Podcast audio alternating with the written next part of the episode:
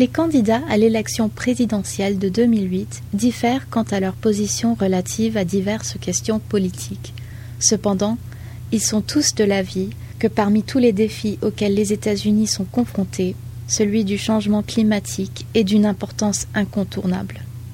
En juin, le Sénat américain entamera un débat général sur la loi sur la sécurité climatique des États-Unis, dont les auteurs sont messieurs John Warner, sénateur républicain de la Virginie, et Joe Lieberman, sénateur indépendant du Connecticut.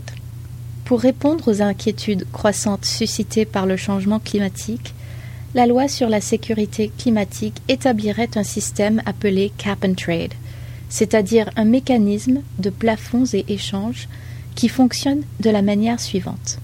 Une limite est fixée à la pollution que peut produire une entreprise donnée. Dans le cadre de cette limite, l'entreprise possède donc en quelque sorte un droit de polluer. Si l'entreprise arrive à réduire ses émissions en deçà de la limite, elle peut alors vendre ses droits restants à une autre entreprise qui n'y arrive pas ou pour laquelle les travaux de réduction de la pollution coûteraient trop cher. Ainsi, ce système permet aux entreprises de contrôler leurs dépenses tout en satisfaisant d'un plafond global d'émissions. Les défenseurs du système affirment qu'il ferait progresser les technologies d'énergie propre, qu'il éviterait aux Américains de classe ouvrière et moyenne de devoir payer des prix élevés pour l'énergie, et qu'il garderait un grand nombre de métiers désirables à l'intérieur des États-Unis. Plusieurs groupes environnementaux importants se sont déclarés favorables à la loi sur la sécurité climatique. Ces détracteurs, cependant, craignent que l'imposition d'une réduction d'émissions de gaz à effet de serre puisse se traduire par une hausse du coût de l'électricité et de l'énergie, et donc par des conséquences néfastes sur l'économie américaine.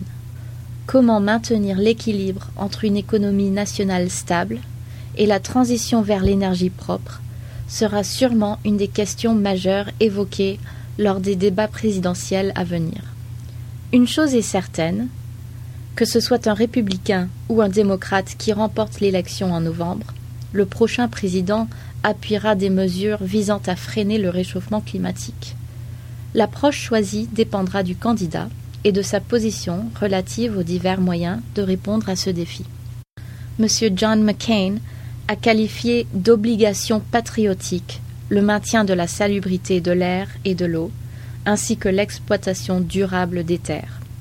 Il est favorable à l'emploi des lois du marché pour accélérer la commercialisation des technologies avancées, telles que l'énergie nucléaire. M. McCain est l'auteur principal d'une proposition sénatoriale qui vise à réduire les émissions de gaz carbonique de 65% d'ici l'an 2050. Il est d'avis que le changement climatique représente une question de sécurité nationale. Selon M. Barack Obama, le gouvernement des États-Unis est responsable des conditions climatiques et environnementales pour les générations futures. Il a proposé d'investir 150 milliards de dollars durant la décennie à venir dans le développement des biocarburants et dans la promotion des énergies renouvelables. M.